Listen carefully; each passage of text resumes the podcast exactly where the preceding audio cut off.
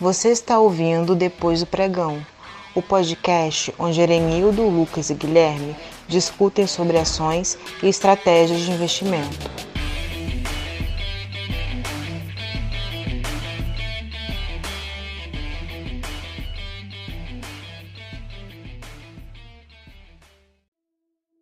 Olá, investidores! Sejam muito bem-vindos ao podcast Depois do Pregão.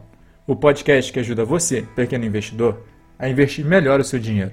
Porque investir em ações não precisa ser complicado. Eu sou o Guilherme, estou aqui com o Erinildo e o Lucas, e nesse episódio nós vamos falar sobre o momento atual da Bolsa de Valores. Passada a grande queda de março e toda a euforia da recuperação, com quatro meses de alta, desde junho, o que restou é a volatilidade e a bolsa vem andando de lado entre os 94 mil e os 104 mil pontos. E é sobre esse contexto que vamos falar o que o investidor pode fazer nesses momentos.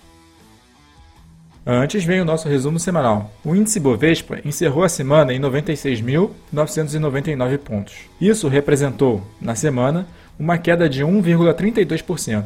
No ano, a perda continua alta, na casa dos 16,12%. Já o dólar teve sua terceira semana seguida de alta e fechou a última sexta cotado a R$ 5,55, um avanço de 3,32%. No acumulado do ano, a moeda americana tem uma alta de 38,58%. Outra notícia importante foi o cancelamento dos IPOs da BR Partners e da Caixa Seguridade por conta da baixa demanda, o que pode ser um sinal negativo para as dezenas de IPOs aguardados pelo mercado. Fala investidores, beleza? Praticamente desde junho a gente vem vivendo entre a euforia da possibilidade de uma vacina contra o coronavírus e os dias de desespero com a situação fiscal do país e o risco também de uma segunda onda da pandemia. O que eu pude perceber em vários investidores é uma certa impaciência, o que é até bem normal, né? Nós sempre queremos os resultados para ontem e no geral bate uma frustração quando os resultados não vêm na velocidade que queremos. As pessoas se preocupam muito com o curto prazo e alguns acabam desistindo no meio do caminho por não conseguirem ter essa visibilidade de longo prazo.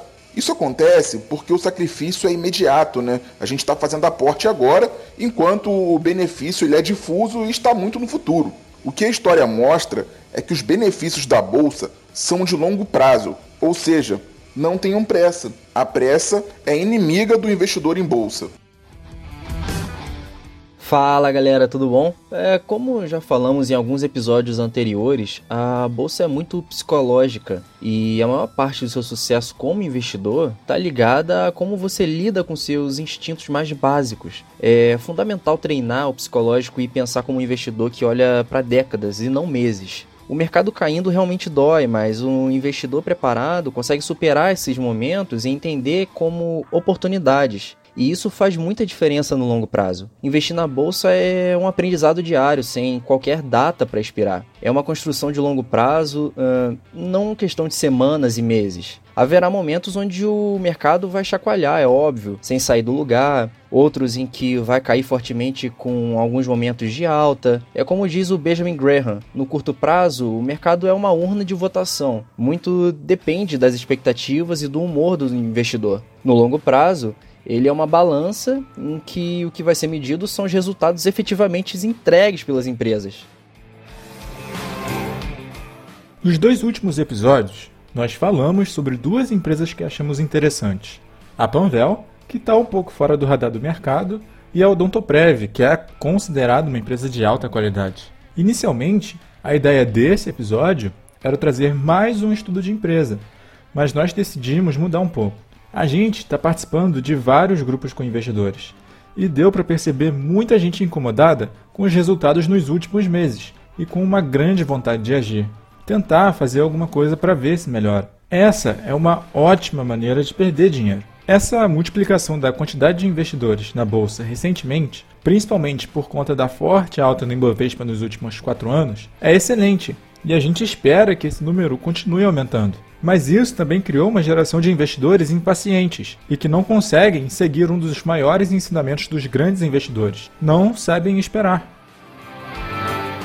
O Charlie Munger e o Monish Pabrai, que são dois grandes investidores de valor, têm frases bem parecidas que falam sobre isso. A ideia central é a seguinte: você ganha dinheiro esperando. Não é comprando e vendendo que se ganha, é justamente na espera. A vida do investidor individual é um bombardeio de informações que induzem o excesso de um movimento. São home brokers com gráficos piscando, corretagem zero, aplicativos de cotação a cada segundo, informações todo dia e toda hora, tanto no Instagram quanto no YouTube. Principalmente nesse período da pandemia, com tudo fechado, acabou sobrando mais tempo para muita gente ficar o dia inteiro acompanhando o mercado. Enfim, são vários estímulos a querer agir.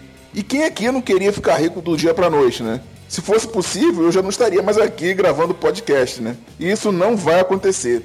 Saber esperar é uma habilidade dos grandes investidores. Só com muita paciência se ganha dinheiro. Mas assim, não é para esperar e não fazer nada. Enquanto espera, você se prepara. Fecha o home broker e aproveita para pensar, buscar aprender a avaliar um negócio, definir os seus critérios para tomada de decisão, ler bons livros, relatórios de resultados, aprender a bendita contabilidade.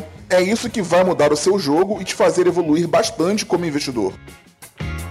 E pra galera que ainda tá com esse sentimento de quero agir, quero fazer, pô, tenham calma. Investir é a única ocupação no mundo em que fazer menos é muito melhor que fazer mais. Mas as pessoas não conseguem se controlar, querem vender, querem comprar, querem acertar. Na vida real, quanto mais você fizer, mais erros vai cometer. Por mais que já tenha algumas corretoras com taxa zero, quanto mais negociar, é provável que você acabe pagando mais corretagem, é, para ter um home broker melhor, ou acabar pagando mais imposto por essas transações. E aí, quanto mais erros e mais corretagem ou impostos, menor vai ser seu retorno. E aí eu acho bem interessante o que o Erenildo falou sobre pensar. Se for assistir a entrevista do Buffett, ele diz que passa o dia lendo e pensando. Não tem nem computador na sala dele. Você não vê ele falando em desconforto por ter um caixa gigante e mesmo com 90 anos está sempre aprendendo, estudando, procurando boas oportunidades e pensando a longo prazo, inclusive.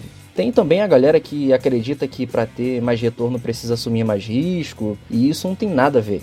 Comprar uma boa empresa por um preço baixo não é arriscado. Comprar ações de uma ótima empresa, mas que sofrem com volatilidade, também não é arriscado. O que é arriscado mesmo é tentar ganhar dinheiro no curto prazo, investir sem saber o que está fazendo. É muito arriscado investir sem entender os negócios, as empresas. Esse negócio de passar os dias olhando pisca-pisca do home broker só vai te deixar com mais dor de cabeça e talvez com um pouco de miopia, mas não te ensina nada dá para aproveitar bem esse período com o mercado de lado para exercitar o cérebro e procurar bons negócios, sempre com calma e paciência.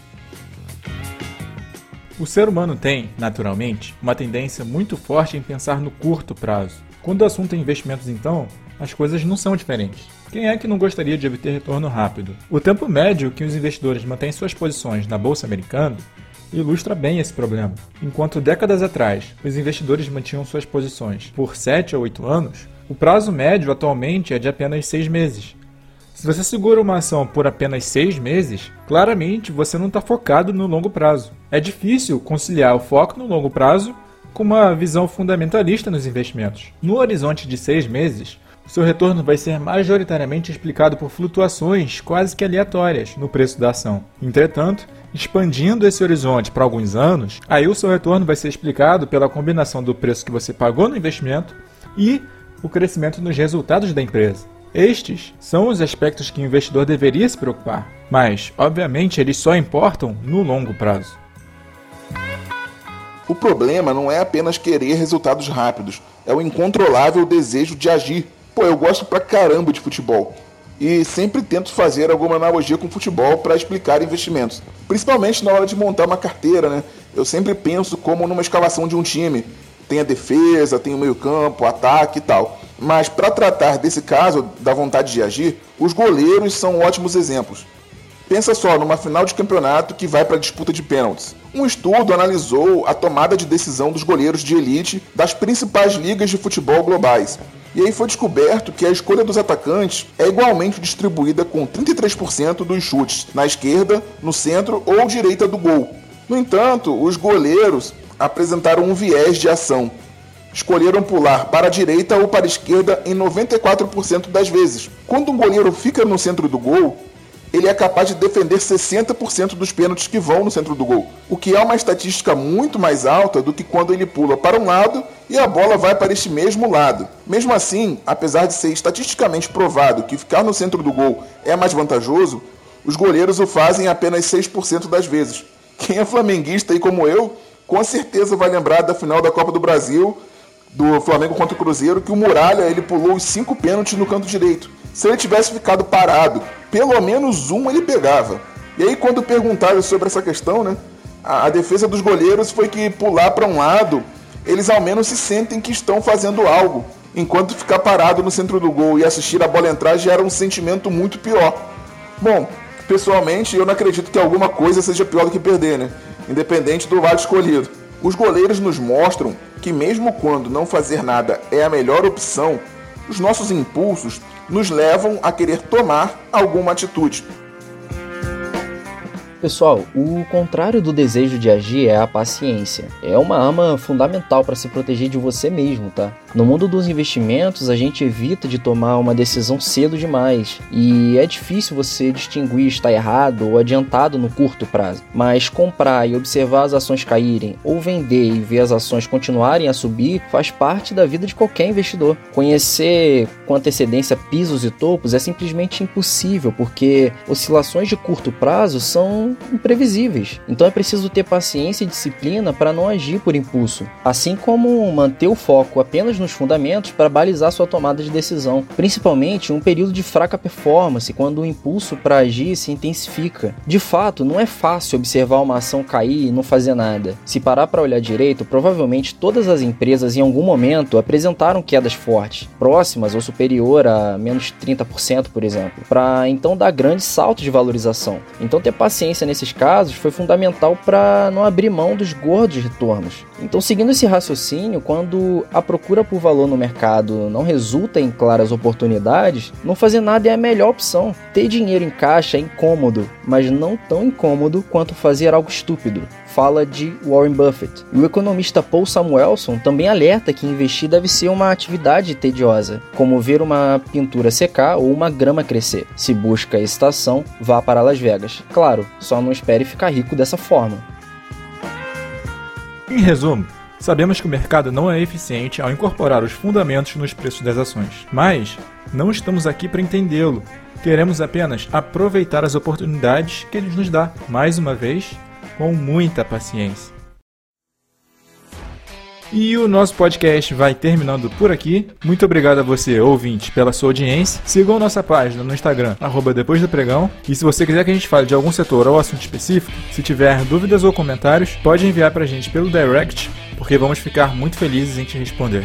Bom, então é isso, galera. Espero que vocês tenham gostado. Muito obrigado pela audiência e por favor, não se esqueçam de nos seguir no Instagram e deixar aquelas perguntas lá, principalmente também no nosso canal do Telegram. E pode deixar que não vamos ficar mandando mensagens quando o assunto não for realmente relevante, tá? Abraço. Muito obrigado pela audiência. Sigam o Depois do Pregão no Spotify ou no seu player de preferência, porque isso ajuda bastante o nosso trabalho. Tenham uma excelente semana e espero encontrar com vocês novamente no próximo episódio do Depois do Pregão.